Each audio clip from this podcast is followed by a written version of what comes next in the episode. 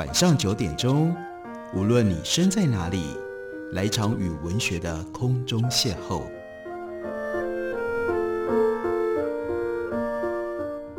杨照谈书，邀您一同遨游文学世界，认识古今中外的经典之作。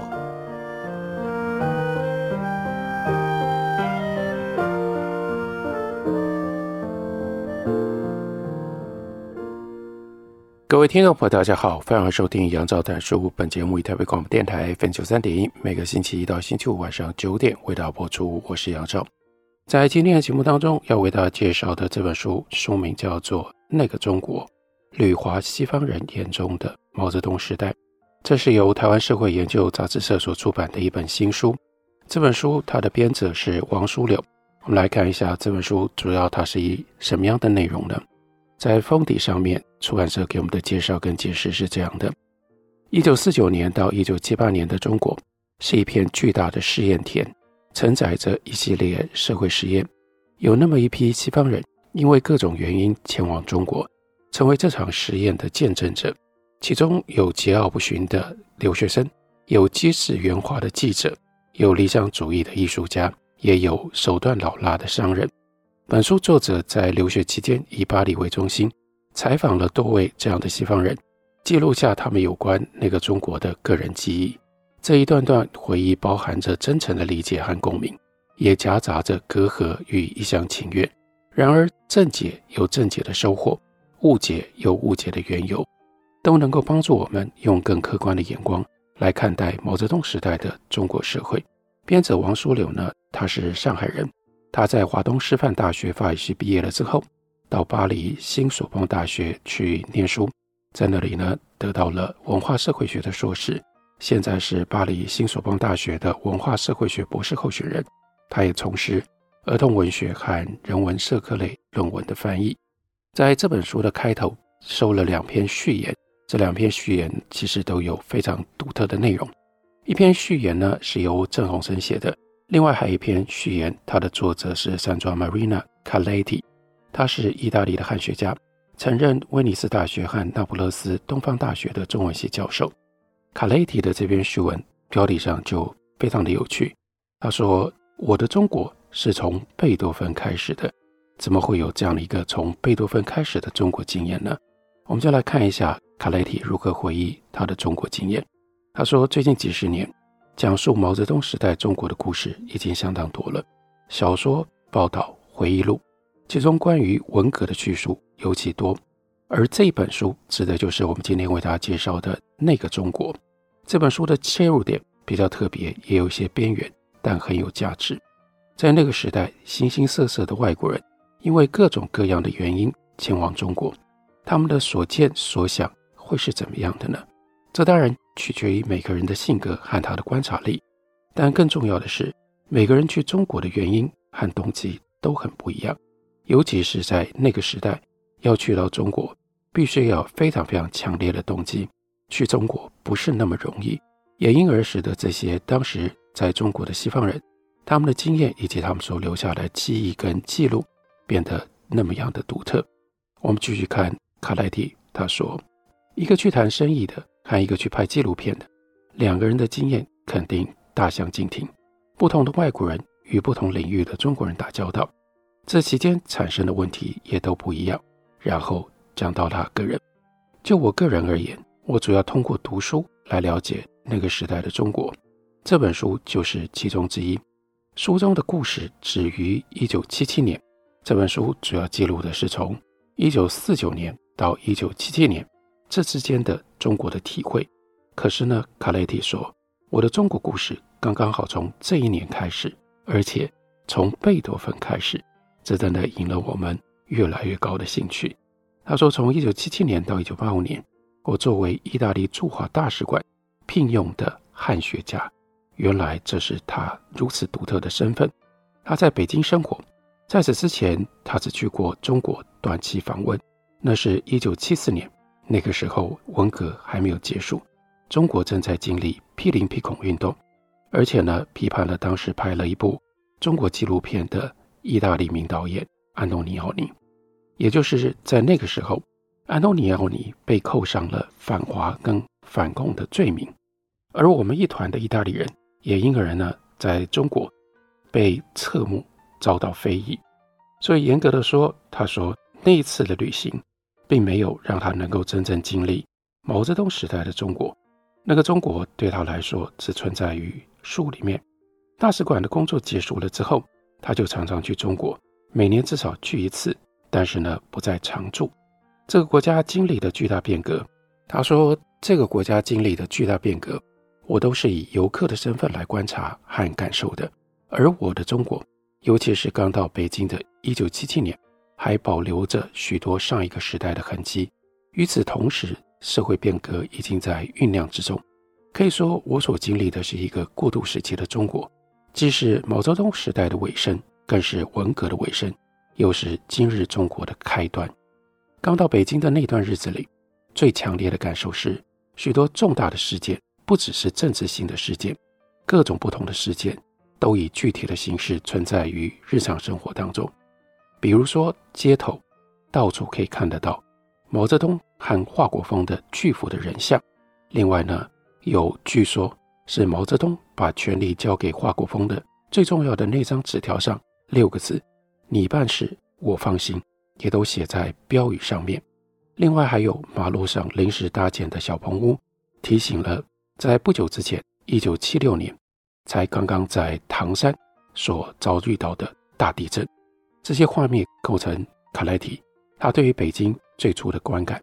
他说：“不过让我印象最深刻的却是听觉。回想起来，那应该是一九七七年四月的某一天，我听说广播电台会在当晚播放贝多芬的第五号交响曲，也就是命运交响曲。贝多芬在当时那么讲究阶级身份的中国大陆，哎，贝多芬。”他应该算是资产阶级音乐家，这是资产阶级的标志性人物吧？文革期间是绝对不可能听得到贝多芬的作品，所以为什么从贝多芬讲起？这其实是一个重要的划时代的标志。那天晚上播放的时间还没到，一群人呢已经围坐在收音机旁边屏息等待了。在第一个音符，大家都熟悉的那个命运的动机响起的瞬间。所有的人如释重负，松了一口气。事情虽然很小，但是意味着一个新的时代确确实实结束了。从一九六六年开始的文革到这个时候，等于是才正式结束。那时候，我们这些外国人大都透过类似的生活细节来理解中国的社会。毕竟，我们能看到的时政类出版物只有《人民日报》，这是党报；《光明日报》，这是军报。还有呢，《红旗》杂志，这也是军方的杂志，只有这些。而在日常生活和工作当中，尽管和中国人接触的机会并不少，但他们对于外国人的态度怎么说呢？我们就只能说谨小慎微吧。在大多数情况底下，作为一个外国人，卡雷蒂只能够远远地观察中国人，要不然就是公事公办、相敬如宾的相处模式，请中国同事来家里做客。这在七零年代后期几乎是不可能的，就算工作性质的会面，也都必须经过非常繁琐的行政手续，邀请信要事先得到工作单位的批准。而对于客人来说，接受一个外国人的私人邀请，同时也是要经过单位审批的。相对自由的交流，戒备心的逐渐消除，那要等到八零年代了。八零年代具体的哪一年不记得了。卡内利说。清东陵终于向外国人开放了。清东陵是满清的皇家陵寝，距离北京大概一百二十五公里。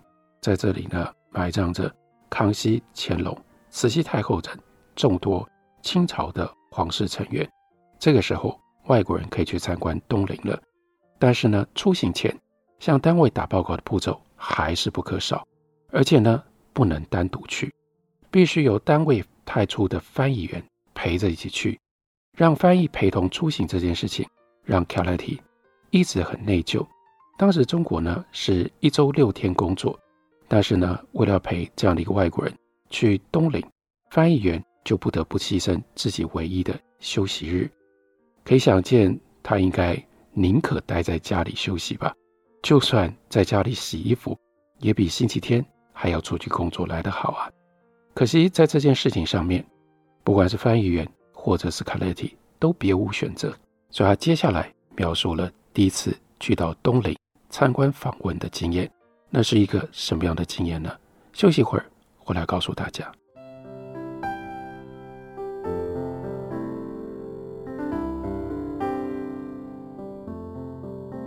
听见台北的声音，拥有颗热情的心，有爱与梦想的电台，台北广播 FM 九三点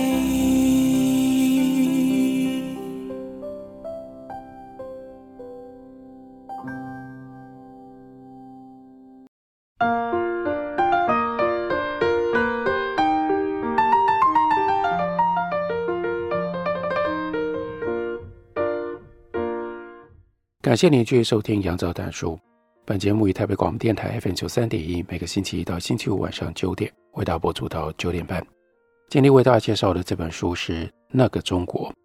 那个中国讲的是一九四九年到一九七八年之间，外国人眼中所看到的中国。在刚刚讲到了一九七七年，一个初春明媚的星期天，离开灰色的北京，去郊外呼吸新鲜空气。当然是非常美妙的体验。翻译员呢，带着他的儿子，刚好跟卡莱蒂他的儿子呢同年龄，所以呢就一起野餐。孩子们在一旁踢球，康熙皇帝的陵墓就在我们的脚下，感觉上好像蛮大不敬的。这些片段对卡莱蒂来说是珍贵的回忆，因为这是少有的能够和中国人真正轻松相处的时刻。类似的问题同样发生在那些家住北京的外国孩子的身上。在中国工作的那几年，卡莱蒂的小孩小飞一直在他的身边。他上的呢是北京的幼儿园和小学，但是他和同学的交往仅限于在校内，一走出校园就谁也见不到谁。一直到一九八五年，那就是卡莱蒂准备要离开中国了，他才有资格。当时的环境。也开放到一定的程度，才能够邀请儿子班上的同学来家里开生日派对。也就是在这一年，一九八五年，儿子终于可以加入少先队了。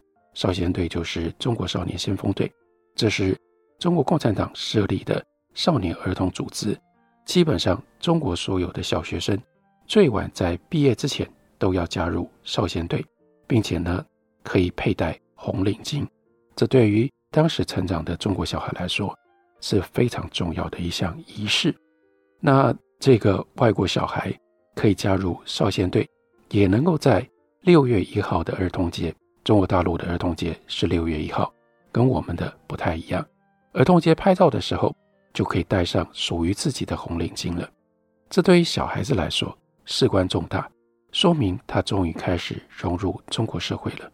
要知道，在这个之前，他没有资格拥有红领巾，拍照的时候就只能够借别人的稍微戴一下。经过了两三年的时间，儿子和班上的几个同学成了好朋友，甚至有机会去其中的一个人家里做客。他们一直到现在都还保持着联系。当然，当年的孩子现在已经都长大了，自己变成了父母了。虽然世界和中国已经发生了巨大的变化。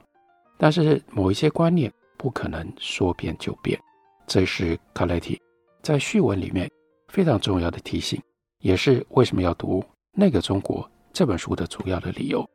他说，毛泽东时代的印记还在，比如今天还是有很多中国人认为，在和外国人交往的时候，自己的一言一行都代表着国家，这一点真的非常非常的强烈。他说，相比之下。一些规章制度的转变来得比较快。七零年代外国人在中国出行时候受到的种种限制，很快就没有那么严格了。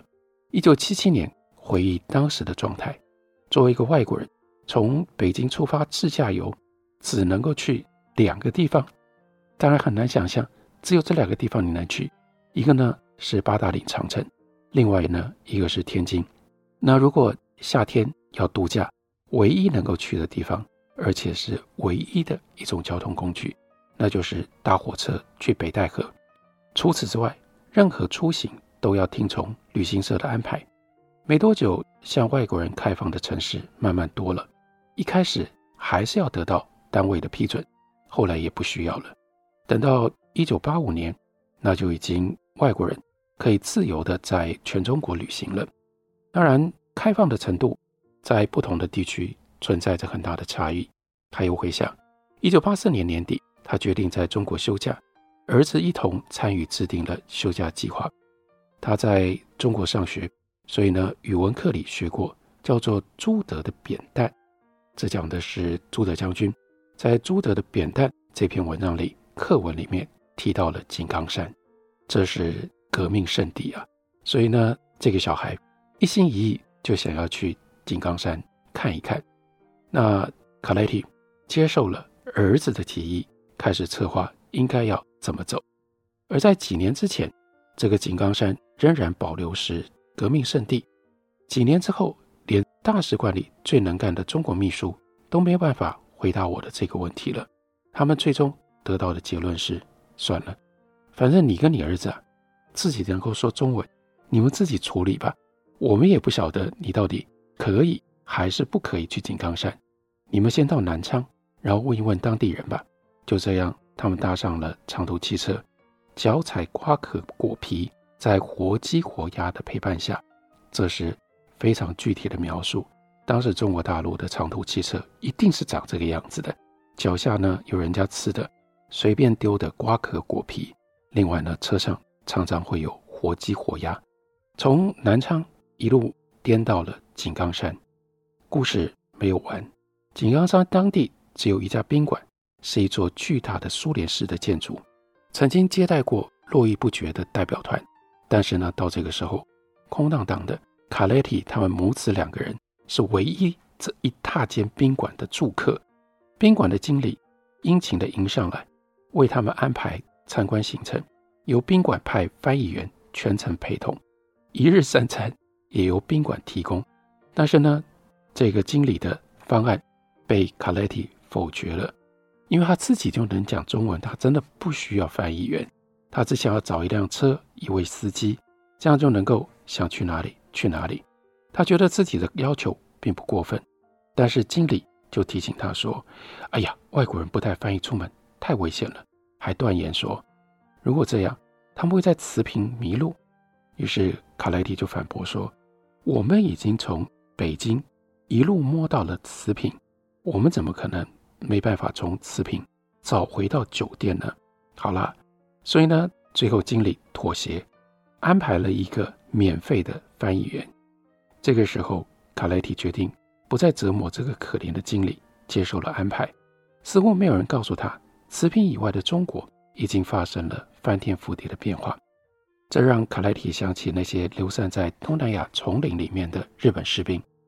那个时候，二次大战已经结束了好多年，他们却还在等待自己国家日本皇军的支援，坚决不投降。这一趟井冈山之旅算是顺利。不止找到了朱德的扁担，另外有更重要的壮美而原始的大自然。他接着就想：那么如今慈平会长什么样子呢？麦当劳是不是比我们更快找到了通往慈平的路了呢？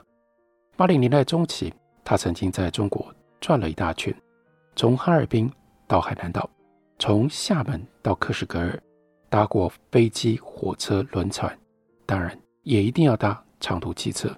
如今则希望可以在中国开车旅行，去走访那些无名的小地方，甚至是地图上都没有标示出来的地方。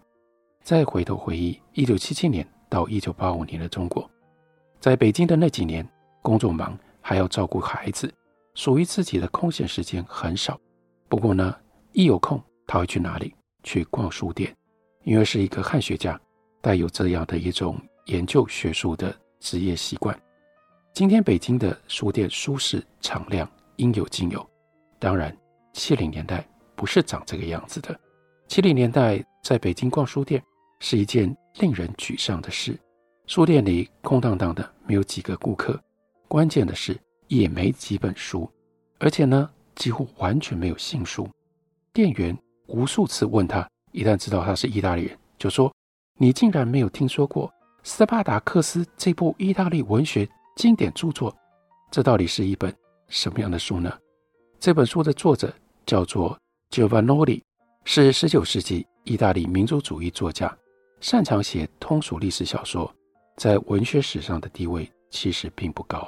可是，在中国，大家只认识他，只认识这部作品，其他新的、其他别的都进不来。到了八零年代，书店货架上摆出来的新书慢慢多了，而且出现了一批对于汉学研究很有价值的作品。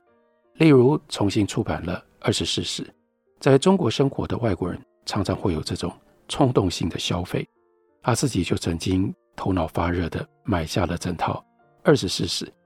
其实这套书跟他自己的研究方向根本没有什么关系，买下来纯粹是，哎呀，好不容易看到书店终于盼来了一套新书，于是就一时激动。